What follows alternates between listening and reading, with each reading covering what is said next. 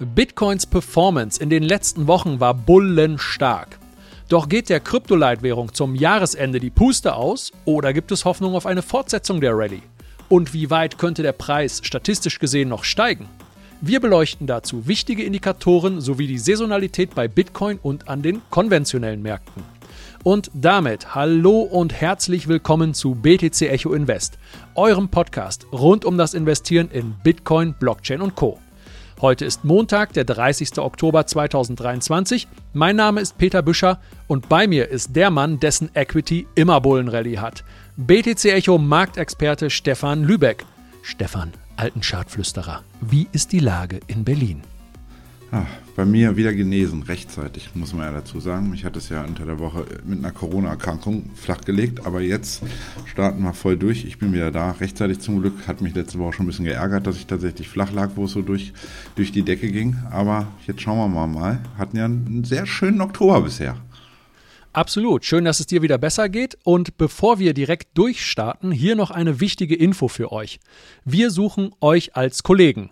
Aktuell haben wir offene Stellen zu besetzen und suchen Redakteure und Volontäre für die Online-Redaktion, in Klammern immer NWD hinter allen Berufsbezeichnungen, also Volontäre, Redakteure für die Online-Redaktion und wir suchen einen Werkstudenten für unsere Social-Media-Redaktion. In der Social-Media-Redaktion arbeitet ihr dann sehr eng mit mir zusammen, um diese Position einmal weiter zu, konkreti zu konkretisieren und für euch ein bisschen greifbarer zu machen.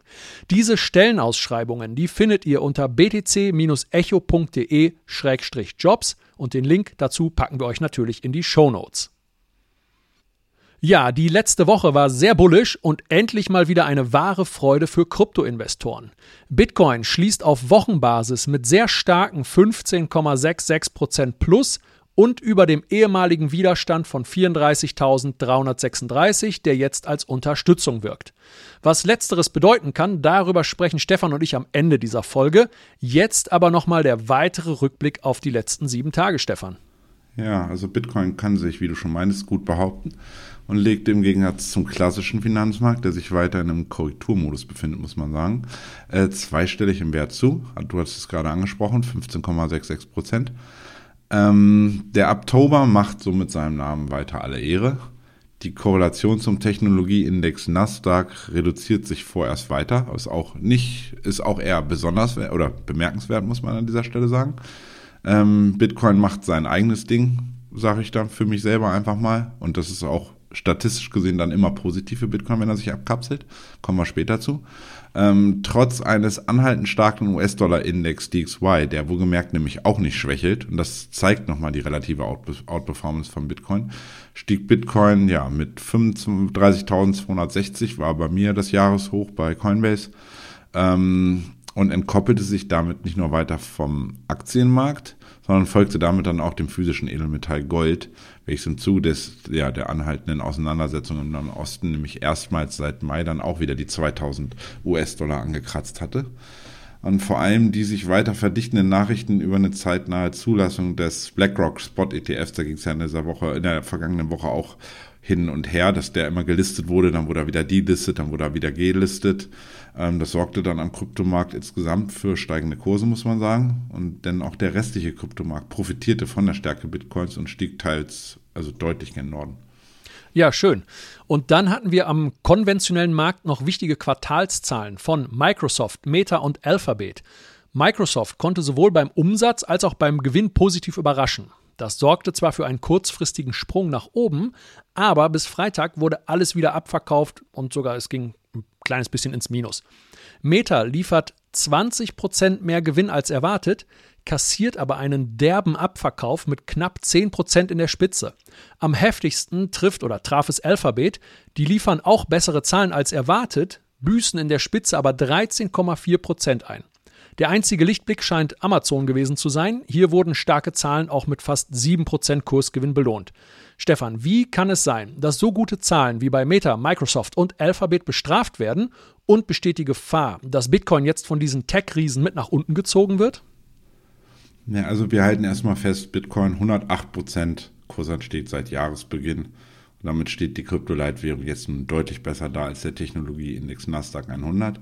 der nämlich in 2023 jetzt nur noch gut 18% im Plus steht. Du hast angesprochen, trotz guter Zahlen von Microsoft und Meta verlor der Technologieindex nämlich dann auch in der abgelaufenen Woche weiter an Halt und notierte 2,4% tiefer. Äh, man muss dazu sagen, die Microsoft-Zahlen waren top und da war dieser Kursrückgang oder beziehungsweise dieses am, am Freitag wieder mehr oder weniger plus minus null tatsächlich einfach dem geschuldet, dass der Rest schwach tendierte und dann, wenn ETFs abverkauft werden, wo Microsoft auch mit drin ist, dann trifft es die dann halt ein Stück weit auch. Ähm, der Abverkauf von der Google-Mutter Alphabet dominierte tatsächlich dann nämlich im Wochenverlauf äh, das Newsgeschehen und dampfte das Kursplus auch bei Microsoft, hat man angesprochen, äh, dann doch eine Ecke wieder ein. Und äh, mit 10% Kursabschlag zum Wochenschlusskurs muss man auch sagen, dass es bei Alphabet der höchste prozentuale Verlust nach Veröffentlichung von Quartalszahlen in seiner Firmenhistorie waren. Auch die höchste Dezimierung an äh, ähm, Unternehmenswert, ich glaube 100 37 Milliarden oder irgendwie sowas wurden da vernichtet innerhalb von 48 Stunden. Das war ein extremer Wert. Und ähm, insgesamt muss man da eigentlich sagen, die Zahlen waren alle gut und da wurde so ein bisschen das Haar in der Suppe gesucht.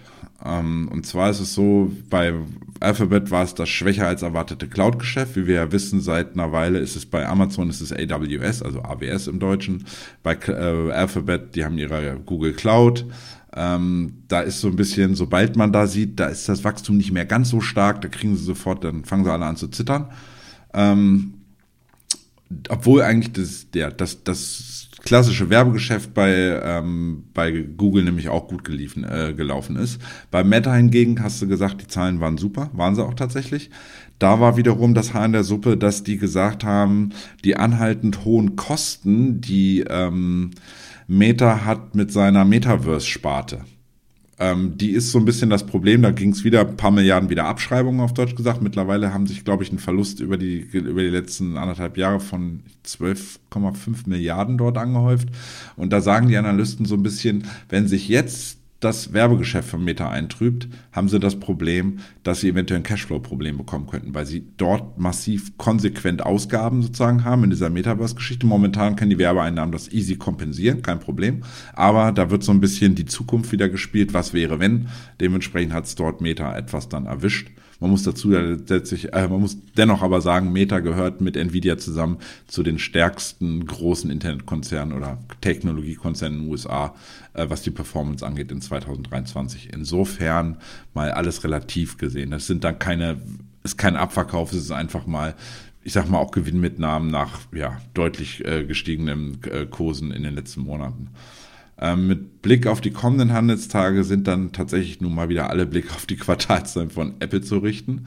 Und das weltweit teuerste Technologieunternehmen öffnet dann am Donnerstag nachbörslich seine Bücher und könnte damit wie schon häufiger ähm, darüber entscheiden, ob der Technologiesektor seine relative Schwäche der letzten Wochen dann abschütteln kann und das statistisch starke Schlussquartal für einen versöhnlichen Jahresabschluss an den US-Märkten sorgen kann.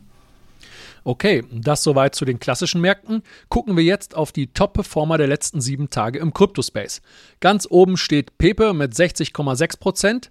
Damit steht dieser Meme-Coin aber immer noch 73 Prozent unter seinem Allzeithoch. Der Grund für den jüngsten Anstieg, den findet man wohl in einem Token Burn, den das Entwicklerteam hinter der Spaß-Kryptowährung auf X verkündet hat. So habe das Team 6,9 Billionen Token verbrannt, Gegenwert 6 Millionen US-Dollar. Vom Gesamtsupply macht das immerhin 1,64 Prozent aus. Und der jüngste Pump fällt auch zeitgleich auf die Ankündigung oder fällt zeitgleich mit der Ankündigung auf X zusammen. Aber ansonsten mangelt es Pepe weiterhin an Anwendungsfällen. Es bleibt in meinen Augen reine Zockerei auf fundamental sehr schwachen Füßen. Auf Platz 2 steht das MINA-Protokoll, das Kürzel ist MINA. Fast zeitgleich zum Pepe-Pump ging es hier aktuell um 126 Prozent in der Spitze sehr rasant nach oben. Aber es ging auch genauso schnell schon fast, also fast genauso schnell schon wieder runter. Die aktuell laufende Korrektur nach diesem Exzess hat bereits das 61,8er Fibonacci-Retracement abgearbeitet. Wer also in der Spitze auf diesen Zug aufgesprungen ist, der liegt aktuell über 50 Prozent unter Wasser. Und Grund für Minas Kursrallye ist oder war wohl deren oder dessen Listing auf der südkoreanischen Kryptobörse Upbit. Und die Südkoreaner, die haben ein ganz eigenes, spezielles Fable für Altcoins, ja, ich sag mal aus der zweiten Reihe. Und das hat Mina dort gehandelt in südkoreanischen Kwon, das Kürzel ist KRW. Das hat, das hat Mina auf Preise katapultiert, die mit umgerechnet 3,26 Dollar in der Spitze mehr als dreimal so hoch waren wie zum Beispiel auf Kraken oder Binance. Da haben die Südkoreaner an ihrer einen Börse wirklich ihr ganz eigenes Süppchen gekocht und ja, mal ein paar Tage Kryptowahnsinn zelebriert, durchgespielt. Einige werden Gewinne mitgenommen haben, viele werden wahrscheinlich auf die Nase gefallen sein. Aber kommen wir nach diesen zwei Altcoin-Vertretern jetzt mal zu einem Projekt, das fundamental auch wirklich etwas aufzuweisen hat. Wir haben über dieses Projekt hier schon mehrfach gesprochen. Stefan, du bist darin investiert und freust dich sicherlich über die 556 Prozent, die, wir enthüllen den Namen, die Render seit Januar dieses Jahres zurücklegen konnte. Ja, also die Kursentwicklung, du sagst es, bei einem meiner Lieblingscoins, äh, Render Network, Kürzel NDNR, ist durchaus schön also gefällt, muss man einfach sagen. Im Wochenvergleich stieg der RNDR-Kurs um 33 Prozent gen Norden und profitierte maßgeblich von der Community-Zustimmung des Proposals RNP 005. Was steht dahinter? Dieser Vorschlag beschreibt die Einbindung der Cloud-Plattform Beam, ist übrigens auch ein Coin tatsächlich, Beam kann man auch äh, mal googeln, äh, beziehungsweise bei TradingView mal gucken und ähm, der die GPU-Versorgung von Render Network zukünftig für maschinelle Lern-Workloads nutzen soll. Auf Deutsch gesagt bedeutet das, Beam wird das Okta-Netzwerk, das ist das Netzwerk von Render, zukünftig zur Beschleunigung der KI-Entwicklung und Bereitstellung mithilfe der GPUs bereitstellen können. Womit Render dann ja eigentlich einen weiteren Real-World Asset Use oder Real-World Use Case ähm, erhalten hat meiner Meinung nach sehr starke Entwicklung. Also man kann jetzt nicht nur äh, mit Adobe Plugins sich äh, irgendwelche Videos rendern lassen, sondern tatsächlich wird dann auch das Netzwerk verstärkt hoffentlich dann genutzt werden für die Weiterentwicklung von KIs, also maschinellem Lernen. Des Weiteren, ja, machen nach, was, also mit Blick auf die anderen Altcoins, äh, machen nach sehr schwacher Kursperformance in den letzten Monaten auch ja, die Web3 Gaming-Projekte Gala, da ging es ja rapide auf, ich glaube, fast ein neues Allzeittief runter, im Zuge dessen, dass sich da die beiden Gründer gegenseitig, ähm, äh, ich glaube, gegenseitig beschuldigt, ha beschuldigt haben, der eine hätte 90 Millionen US-Dollar an Gegenwert in Gala dort entwendet. Ähm, da ging es mit 48 Prozent deutlich gen Norden. Axie Infinity ebenfalls eigentlich, sag mal, totgeglaubte Leben länger, das ehemalige Highlight des Web3 Gaming auch mit 30 Prozent Kurs plus. Also beide haben, muss man sagen, es klingt jetzt 48 und 30 klingt riesig. Guckt man den Chart, sieht man, da ist in Richtung Alter, Allzeit hoch, glaube ich, immer noch 90 Prozent Kursverlust. Insofern ist das nur einfach mal eine, ja, ein positives Indiz, aber mehr ist es aktuell noch nicht. Ähm, mit jeweils rund 24% Kursanstieg in der letzten Woche zeigten sich auch die Metaverse-Projekte Apecoin und Decentraland von ihrer bullischen Seite und scheinen zumindest mal, also alle vier eigentlich so ein bisschen ihre, ihre Bodenbildung der letzten Wochen dann abgeschlossen zu haben. Vielleicht gibt, geht da ja die nächsten Wochen dann einfach noch mehr, wird man sehen. Okay, ja. Noch einmal zu RNDR. Unsere Zuhörer schätzen ja deine Expertise als Profi-Trader und Chartist. Hast du bei Render noch ein paar Kursziele auf der Oberseite für die Leute da draußen? Ich sage nur All Eyes on 2,74 Dollar. Äh, die Marke muss per Wochenschluss, kriegen wir die zurückerobert. Ähm, Wo stehen wir denn gerade? Wo stehen wir gerade, wenn du sagst 2,74 Dollar? Ste wo stehen wir denn? Wo stehen wir denn? Äh, NDNR, wir stehen auf 2,65 Dollar. Okay, das heißt, wir müssen noch 9 Cent nach oben, glaube ich, dann, ne? Richtig. Ähm, insofern nehmen wir die 2,74 raus per Wochenschluss. Dann kommt das Jahreshoch bei 2,92 in den Blick.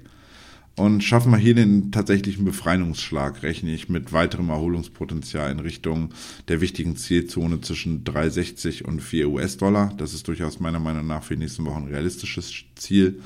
Äh, letztere 4 US-Dollar abgeleitet vom 161er Fibonacci Extension der aktuellen Trendbewegung. Okay, danke dir. Nun schauen wir nach den Gewinnern noch auf die überschaubare Liste der Underperformer. Maker und Toncoin führen hier die Liste an, allerdings mit moderaten minus 5,1% im Fall von Maker und minus 2,5% im Fall von Toncoin. Dazu finde ich aktuell keine News. Stefan, was ist dein Blick auf die Gründe? Ja, beim Maker sind es ganz klar Gewinnmitnahmen nach einer relativen Outperformance in den letzten fünf Monaten. Also in diesem Zeitraum verdreifachte sich der Maker-Kurs von in, im Tief, ich glaube im Juni war das Tief, Ende Juni, äh, von 510 US-Dollar auf zwischenzeitlich 1655 US-Dollar. Mit 1419 stehen wir aber immer noch solide, deutlich über den Tiefs aus diesem Jahr. Insofern da soweit eigentlich alles im Lot. Und da kann schlicht und einfach sagen, da haben die Leute nach dem Run schlicht dann vielleicht mehr Potenzial gesehen bei einem Invest in andere Kryptowährungen. Und bei Ton ist es meiner Meinung nach eine charttechnisch bedingte Zwischenkonsolidierung und mehr nicht. Also nach einem Anstieg zurück in den Bereich seiner Jahreshöchststände um 2,60 Dollar Mitte September kam es, wie wir hatten das ja auch im Invest-Podcast vom 18. Dezember angemerkt, zu einer Kurskonsolidierung in Richtung des wichtigen Support-Bereichs grob um 2 US-Dollar. In der Spitze ging es, glaube ich, runter auf 1,93. Also, ne, wir denken immer in Zonen, nie genau in einem Kurslevel. Gerade bei Altcoins, die sind so volatil, da muss man einfach in Zonen denken. Und da hat sich nämlich der Toncoin Mitte Oktober dann stabilisiert gehabt und seitdem wieder langsam den Weg gen Norden einschlagen können. Also meiner Meinung nach alles im Lot bei Ton. Solange insbesondere das Kurslevel um 1,90, 1,87 wäre jetzt die genaue Marke, solange die nicht aufgegeben wird, die gehalten wird, ist perspektivisch gerade, wenn der Gesamtmarkt sich stark zeigt, ähm, weiter mit steigenden Kursen zu rechnen. Alles klar, damit kurz unser rechtlicher Hinweis.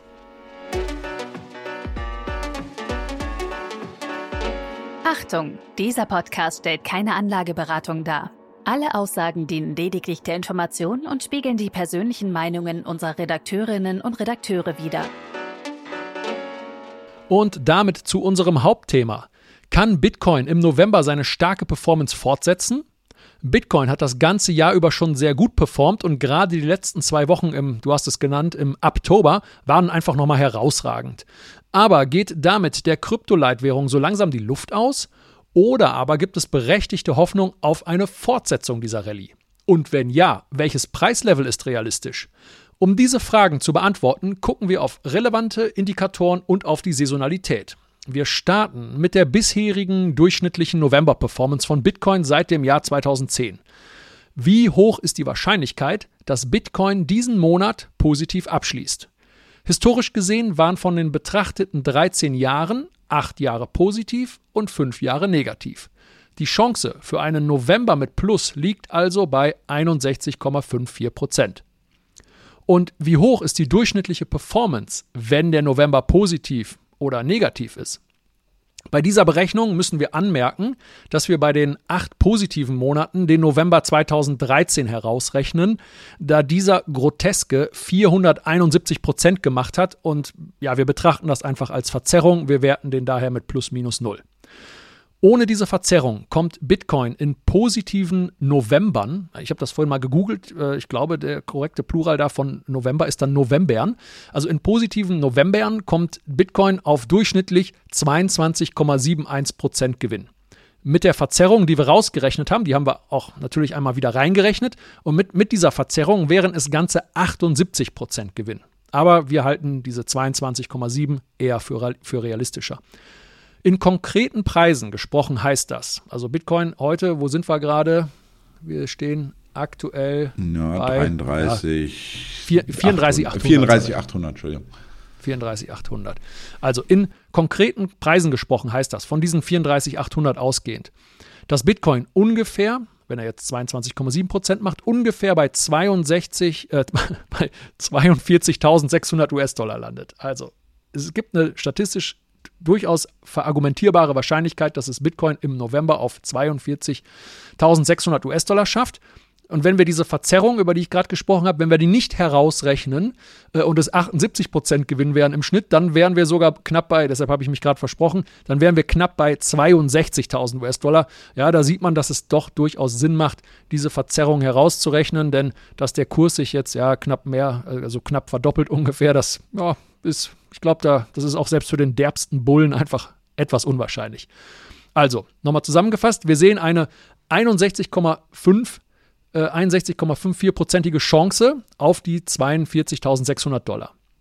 Wenn jetzt auf der Unterseite Bitcoin seine 38,5-prozentige Chance auf einen negativen November nutzt, er fiel dann in der Vergangenheit in negativen Novembern durchschnittlich um 17,34 Prozent dann würde das einen Preis von circa 28.660 oder ich sag mal jetzt auch in Preisleveln im Chart gesprochen, das würde einen Retest der Unterstützung von 28.500 bedeuten.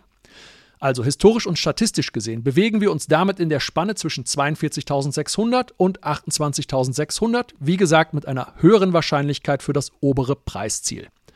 Aber Stefan, du hast sogar noch mehr bullische Statistiken für uns ausgegraben. Was hast du mitgebracht? Also zunächst muss ich ja nochmal bullisch ergänzend sagen, dass wir ja einen positiven September hatten und in allen Fällen, Leute, die uns schon länger zuhören, wissen das, in den Bitcoin äh, diesen statistisch schwachen Monat positiv beendete, den September, was wir in diesem Fall in diesem Jahr geschafft haben. Auch die Folgemonate Oktober, check, sage ich einfach mal, haben wir abgehandelt, sowie November und Dezember mit Kurs zu wechseln schlossen. Also ein zusätzlich positives Indiz für das Schlussquartal in 2023. Ja, diese bullische Ergänzung ist natürlich herzlich willkommen. Und bullisch geht es weiter. Wir bringen hier gefühlt eine ganze Rinderherde. Wir gucken auf die institutionellen Asset Manager anhand der CME Futures. Wie positionieren die sich derzeit? Ja, also das aktuelle Long-Short-Ratio ist einfach nur als krank zu bezeichnen. In der Vorwoche legten die institutionellen Anleger weiter nach und erhöhten ihre ohnehin deutlich, ja, also deutlich vermehrten Long-Positionen auf Bitcoin nochmals höher oder erhöhten die um weitere 1039 Kontakte auf nun 8383 BTC-Kontrakte. Nur zur Erinnerung, ein Kontrakt hat einen Gegenwert von 50.000 US-Dollar. Das heißt 419 Millionen US-Dollar an Long-Positionen auf Bitcoin an der CME in Chicago. Demgegenüber stehen geradezu lächerliche 25 Short-Kontrakte mit einem Gegenwert von 1,25 Millionen US-Dollar. Ich kann ad hoc nicht an einen derartigen, oder ich kann mich an ad hoc nicht an einen derartigen Long-Überhang erinnern. Peter erinnert mich aber gerade noch schnell daran, dass die Anzahl der Short-Kontrakte im August kurzfristig sogar einmal auf äh, Null gesunken waren. Danke äh, für die Zusatzinfo, hatte ich selber komplett ausgeblendet. Ähm, es zeigt also quasi, das Open Interest, hatten wir auch immer mal wieder drüber gesprochen, zeigt aber eigentlich, wie stark die Leute gerade aktuell investiert sind an der CME. Das ist nämlich ebenfalls auf den höchsten Wert seit Beginn der Aufzeichnung vom April 2018 gestiegen. Und das alleine zeigt dann nämlich, wie bullisch institutionelle Anleger in Anbetracht der deutlich, ja, gestiegenen Wahrscheinlichkeit für die Zulassung der BTC Spot ETFs aktuell sind persönlich möchte mich zumindest nicht gegen diese Statistik stellen und setze und jetzt dann irgendwie noch einen Harakiri-Short eröffnen. Das können andere tun. Ja, ganz kurz nochmal für die, die noch nicht so lange zuhören. Long-Position heißt, ich setze auf steigende Kurse. Short-Position heißt, ich setze auf fallende Kurse. Okay, dann ziehen wir nochmal die Saisonalität am klassischen Markt hinzu und schauen, wie es hier statistisch bestellt ist. Wir hatten ja bereits mehrfach über die Wahrscheinlichkeiten eines starken Schlussquartals in den US-Indizes gesprochen, wenn S&P 500 und Nasdaq in der ersten Jahreshälfte zweistellige Kurszuwächse aufwiesen. Stefan, und was war jetzt dieses Jahr los? Korrekt, Peter. Ähm, auch wenn Bitcoin sich gerade wie schon zu Jahresanfang von der Kursentwicklung vom Nasdaq und S&P ablösen kann, positiv, also sie outperformt, gilt es natürlich in der statistisch stärksten Jahreszeit auch des klassischen Markts genauer zu schauen, wie die beiden größten US-Aktienindizes historisch ihr Handelsjahr nach einem zweistelligen Kursanstieg in der ersten Jahreshälfte beendeten. Auch hier spricht die Statistik eine deutliche Sprache. Durchschnittlich fand der S&P 500 in den 21 Jahren, in denen der S&P also in dem dieser Index 10 und mehr Prozent bis Ende Juni zulegen konnte, rund um den Beginn des Handelsmonats November einen Boden. Also wir könnten jetzt zeitnah, obwohl wir jetzt letzte Woche ja eine schwache Handelswoche und die davor waren ja beides schwache Handelswochen am klassischen Markt, könnte da zeitgleich, äh, zeitnah jetzt der Boden in Sicht sein. Und ähm, statistisch gesehen legte dann nämlich der S&P ähm, bis Jahresende weiter gen Norden zu. Ähm, Im Durchschnitt wiesen diese Handelsjahre dann nämlich eine Jahresendperformance, also quasi eine komplette Jahresperformance von Januar bis Ende Dezember von 24,94 äh, 24 Prozent auf. Ähm, vorstellbar wäre, dass durch zum Beispiel gute Zahlen des teuersten Unternehmens Apple, kommen ja diese Woche, die Korrektur der US-Indizes in den letzten drei Monaten dann nämlich beendet sein könnte und die Aktien- und Fondsmanager die Jahresendrallye einläuten. Von dieser bullischen Entwicklung dürften dann meiner Meinung nach auch Bitcoin und der Kryptomarkt insgesamt profitieren. Okay, diese These der Jahresendrallye des Weltleitindex S&P 500 wird noch durch eine weitere Statistik untermauert. Und dieser Indikator nennt sich NAAIM Exposure Index. Was hat es damit auf sich? Ja, also der NIME kann man ihn auch nennen oder NAIM Index spiegelt das Exposure, also den Investitionsgrad von Aktienmanagern in den S&P 500 wider. Und immer wenn dieser, so wie aktuell, ein markantes Tief erreicht hat, steigen die Chancen, dass auch der S&P äh, zeitnah dann nämlich einen Boden ausgebildet haben könnte und zu einer bullischen Erholungsbewegung ansetzt. Viele Aktienmanager haben übersetzt gesagt, gerade Geld an der Seitenlinie, was nun wieder vermehrt in teils deutlich korrigierte Aktienwerte investiert wird. Äh, man sagt da auch immer so schön lakonisch, they put money to work in den USA. Sprich, das Geld geht zurück in den Markt. Ähm, und nicht nur, dass beispielsweise defensivere Werte wie Coca-Cola nach starken Zahlen in der Vorwoche nun weiterhin attraktive Einstiegsniveaus bieten. Und das ist jetzt no financial advice, das ist einfach nur ein reiner Blick in den Chart. Ähm, auch zum Beispiel der in der Vorwoche abgestrafte Aktienkurs von Alphabet äh, womöglich erste äh, Aktienmanager wieder dazu bewegen könnte, in den Suchmaschinenriesen zu investieren. Zumal Alphabet trotz eines etwas enttäuschenden Cloud-Geschäfts ja ein deutliches Wachstum bei den Werbeeinnahmen zu verzeichnen hatte. Und man muss schlicht und einfach sagen, weiterhin prächtig Geld verdienen. Ja, einige von euch könnten jetzt wahrscheinlich berechtigterweise die aktuell unverkennbaren globalen Risiken und militärischen Auseinandersetzungen und Konflikte als möglichen Bremsklotz anführen. Auch dafür haben wir den passenden Chart. Stefan, the stage is again yours. Ja, zum einen hatten wir ja immer mal gesagt, dass äh, politische Börsen kurze Beine hatten. Das hatten wir, glaube ich, vor zwei Folgen oder so mal genauer angesprochen und das auch statistisch unterlegt. Und zum anderen ähm, muss man ja auch wissen, also wie vermutlich ihr das eigentlich alle wisst, die, die uns immer zahlreich zuhört ähm, und wir hier auch immer wieder thematisiert hatten, gilt das Edelmetall Gold als ja, das Krisenasset schlechthin. Äh, sei es damals im Anschluss des Beginn der Corona-Krise im März 2020, in dessen Folge Gold innerhalb von knapp fünf Monaten um 43 Prozent zulegen konnte, oder wie aktuell seit Beginn des sich verschärfenden Nahostkonflikts, seit dessen Ausbruch wann war das? 7. 7. Oktober 7. oder was? Oktober, das ja. Edelmetall um fast 10 Prozent zurück auf, ja, roundabout 2000 US-Dollar. Gerade stehen wir bei 1999,9. Also wir sind hier genau an der 2000. Ähm, und immer wenn es auf der Welt so außergewöhnlich. Wir sind über 2000. 2000,1, ja, 2. Also, ja. Live. Insofern, ja, wir sind bei der 2000er Marke. Und immer wenn es auf der Welt so außergewöhnlich, und das ist, ich meine, damit dem Konflikt, dass der jetzt so ausbricht, hatte vermutlich niemand gerechnet. Also ich nenne sie einfach mal vereinfacht gesagt Black Swan-artigen Events kommt auf der Welt, ähm, tendieren Anleger dazu, vermehrt in Gold zu investieren. Und dass Bitcoins Korrelation mit dem Krisenasset seit Beginn der Auseinandersetzung im Nahen Osten wieder zulegen konnte und die Korrelation von Gold und dem digitalen Abbild Bitcoin in den letzten Wochen wieder deutlich anstieg, indiziert, dass sich Bitcoin trotz Kriegen weiterhin und nicht außer Acht zu lassen erhöhter Inflation sowie hohen Leitzinsen in den USA und Europa stark behauptet, muss man ganz klar sagen. Und in diesem Jahr wohlgemerkt die mit Abstand beste Performance unter allen Assetklassen aufweist und sich diese Outperformance dann hoffentlich ne, mit zwei weiteren positiven Handelsmonaten noch erhöhen könnte, lässt doch wirklich äh, ja, ein schönes letztes Schlussquartal hoffen. Ja, das alles schürt doch die Vorfreude auf die letzten beiden Monate des Jahres. Und vielleicht ist der Blick ins eigene Portfolio für viele dann das schönste Weihnachtsgeschenk. Ho, ho, hoddle. Und damit kommen wir zum Ausblick auf die kommende Woche. Vorher noch der Hinweis, dass ihr unser Format auf allen gängigen Plattformen wie Spotify oder Apple Podcast auch abonnieren könnt. So verpasst ihr keine Folge mehr. Außerdem freuen wir uns immer über Lob und Kritik in den Kommentaren sowie über unsere E-Mail-Adresse podcast.btc-echo.de und nicht mich und nicht michtiger und nicht mindig, minder, ich krieg's nicht mehr hin, aber trotzdem und nicht minder wichtig der Hinweis, dass ihr unsere Paywall BTC Echo Plus für nur einen Euro im ersten Monat testen könnt und im Plus-Abo enthalten sind zum Beispiel alle Kursanalysen von Stefan. Der Link dahin lautet btc-echo.de-shop und den findet ihr ebenfalls in den Shownotes. Jetzt aber zurück zum Inhaltlichen. Stefan, welche Termine am klassischen Finanzmarkt stehen diese Woche an? Ja, also die Woche startet mit neuesten Schätzungen zu den Inflationsdaten in der Eurozone am morgigen Dienstag. Das sind immer die Preliminary, also es sind noch nicht die finalen Daten, sondern es gibt immer so eine Vorabschätzung, die wird dann nochmal verifiziert mit sozusagen den Enddaten. So dann folgen am Nachmittag Zahlen zum US-Verbrauchervertrauen und dann zur Wochenende startet dann eigentlich ein regelrechter Zahlenreigen, muss man sagen. Neben zur Wochenmitte, glaube ich, nicht zum Ende der Woche, ne? zur Mitte, glaube ich. Habe ich, ich meine zur Woche, habe ich zur Wochenende gesagt?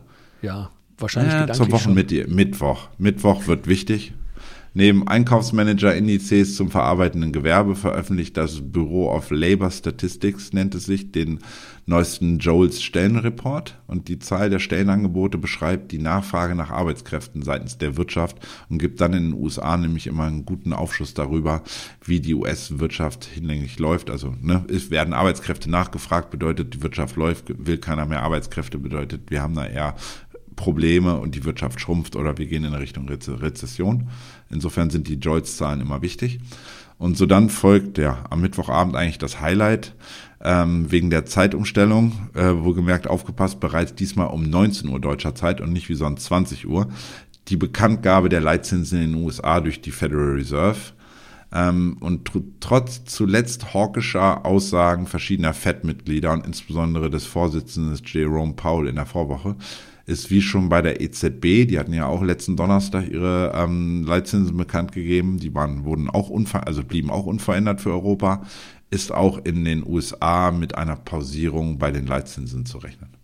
Ja, okay. Ich habe gerade mal beim CME Watch Tool geguckt und dort gehen lediglich noch 1,4 Prozent der Marktbeobachter davon aus, dass wir eine Zinserhöhung um 25 Basispunkte sehen werden. Ganze 98,6 vermuten, dass wir das aktuelle Zinsniveau beibehalten werden. Yep, also wichtiger dürfte hier tatsächlich als im Grunde genommen die reine Zahl, ähm, dürfte hier erneut die Pressekonferenz sein. Die ist in diesem Fall dann natürlich um 19.30 Uhr ebenfalls eine Stunde eher. Äh, traditionell haben Powells Aussagen zur zukünftigen Zins- und Geldpolitik gerade in Bezug auf das kommende Jahr 2024 einen relevanten Impact auf die Kurse am Mittwochabend und auch sogar an den Folgetagen, weil nicht häufig ist es so, dass dann am Mittwochabend die Erstreaktion in eine Richtung geht und dann fällt den werten Herren an der Wall Street über Nacht auf einmal, ich weiß nicht, ob sie dann gut oder schlecht schlafen, fällt ihnen auf einmal ein Mensch, das war ja ganz die falsche Richtung und dann geht es auf einmal in, in den, am nächsten Tag in die andere Richtung weiter. Ähm, Zudem liefert nachbörslich Mittwochabend dann äh, MicroStrategy seine neuesten Quartalszahlen. Und seit dem Kursanstieg auf 34.500 US-Dollar, give or take, momentan stehen wir ein bisschen drüber, ist die Bitcoin-Position von Michael Saylors Unternehmen von ja, roundabout 160.000 Bitcoin haben die ja in den Büchern nun wieder eine Milliarde US-Dollar im Plus. Also das schwankt auch tagtäglich hin und her. Also, ähm, aber interessante Entwicklung und dann gucken wir mal, wie die Quartal Quartalszahlen ausfallen. Gut, am Donnerstag haben wir da noch einen sehr wichtigen und schwergewichtigen Quartalsbericht, und zwar den von Apple. Die bisherige Schätzung geht von einer Gewinn- und Umsatzsteigerung gegenüber Q2 aus. Alles keine wilden Sprünge, aber wenn die Prognosen zutreffen, sind das dann die besten Q4-Zahlen seit ungefähr, seit mindestens 2021, wenn nicht noch darüber hinaus. Wie sieht der Markt sonst diesem Quartalsbericht entgegen? Es sind die Q3-Zahlen, aber es ist in Ordnung. Wenn du bist ja. schon, du bist schon gedanklich im neuen Jahr. Das ist ja. auch völlig in Ordnung. du im Wochenende und ich, und ich noch ein Quartal zurück, da treffen wir uns irgendwann in der Mitte oder so. ja, du hast recht, es geht um Q3. Ähm, ja, wie eingangs schon erwähnt, muss Apple tatsächlich nun liefern, um einen ganzen Sektor vor einer Korrekturausweitung zu bewahren. Ich hatte dir ja in der Vorbereitung da einen interessanten Chart geschickt gehabt, privat, das nämlich charttechnisch droht sich im Magnificent Seven Index von Bloomberg, das sind im Grunde die Q7 Technologiegiganten in den USA, nun einen Triple Top auszubilden. Und durch die Kursschwäche von Alphabet und Tesla, auch gerade vor zwei Wochen, hängt dieser nun nämlich an einem sehr wichtigen Support.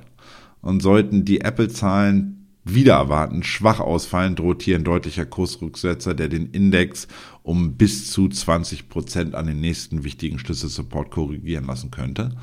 Und dieses würde dann logischerweise auch den Nasdaq und den US-Aktienmarkt äh, insgesamt empfindlich treffen. Ähm, ich habe aber tatsächlich Bilder gesehen, wo du sagst, wie läuft bei Apple, wonach die Konsumenten zuletzt wieder Schlange standen vor den Apple-Läden, um sich ihr neues, ich glaube, iPhone der 15. Generation zu sichern. Ähm, ein guter Kumpel von mir, der in der Vorwoche noch in New York Urlaub gemacht hatte, bestätigte mir das auch und sagte, der Andrang vor dem Apple-Laden am Times Square war riesig, die Schlangen, und es war im Grunde genommen der meistbesuchteste Laden dort auf dem Times Square. Insofern, scheinbar läuft's bei Apple. Ja, die von dir angesprochene 20-prozentige Korrektur, die wäre natürlich heftig. Also momentan wahrscheinlich eine sehr spannende und mit Sicherheit auch angespannte Zeit für den Tech-Sektor. Wir behalten das für euch, in, euch im Auge.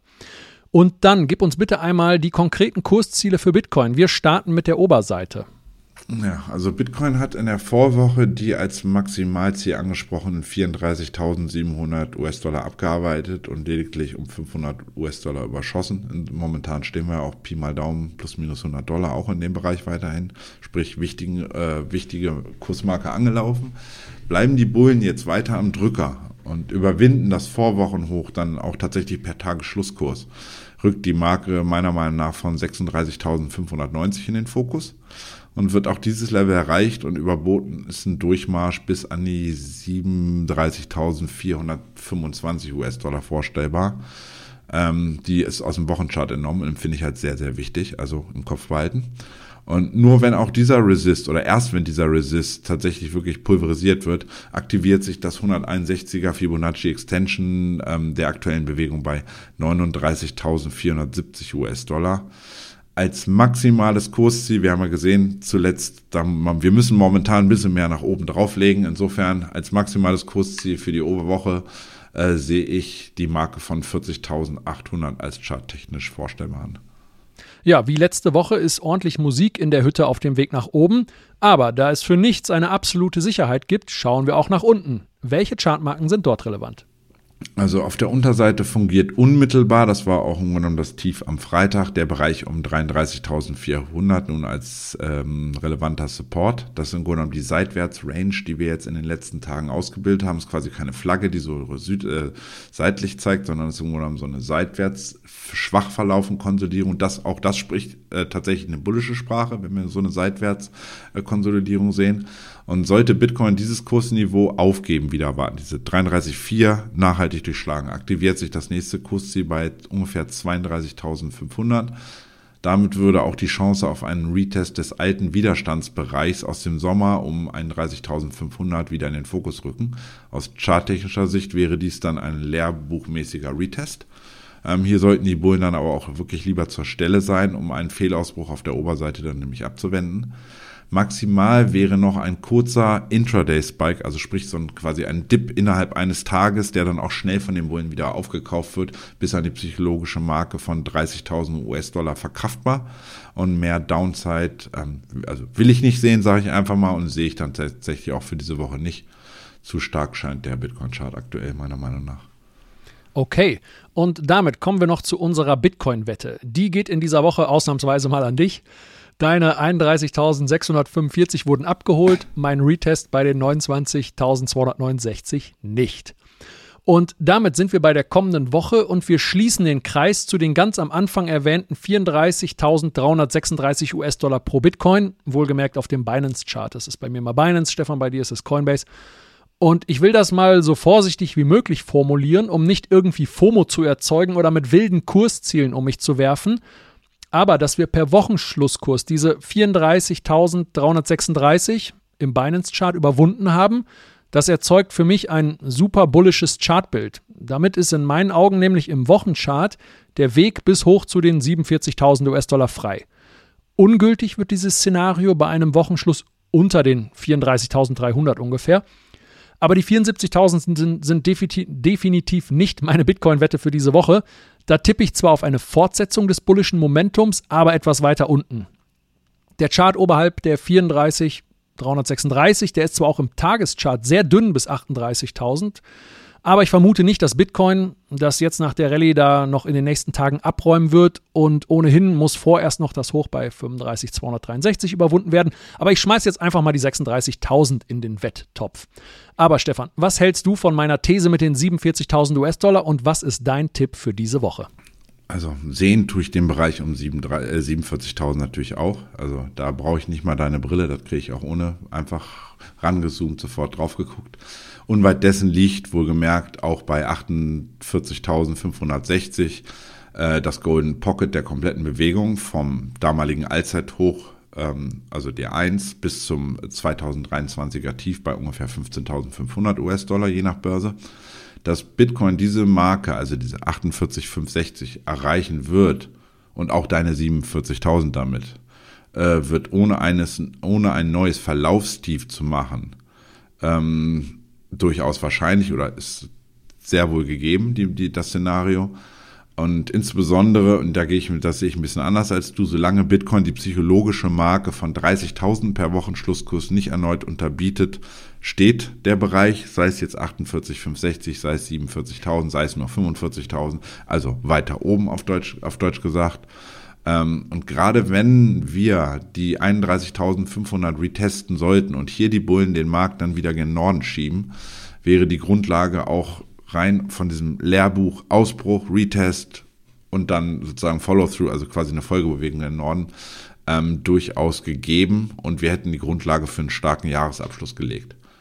Da ich, wie du weißt, aber ein Wenn-Dann-Analyst bin oder auch Wenn-Dann-Trader und ungern Moonboy-Clickbait-Zahlen in den Raum werfe, Entschuldigung, ähm, habe ich mit 37.500 und 43.000 noch zwei weitere relevante Kursmarken auf der Uhr, die ich äh, ja erst einmal zurückerobert äh, werden, nein, die ich erst einmal zurückerobert sehen möchte, so rum.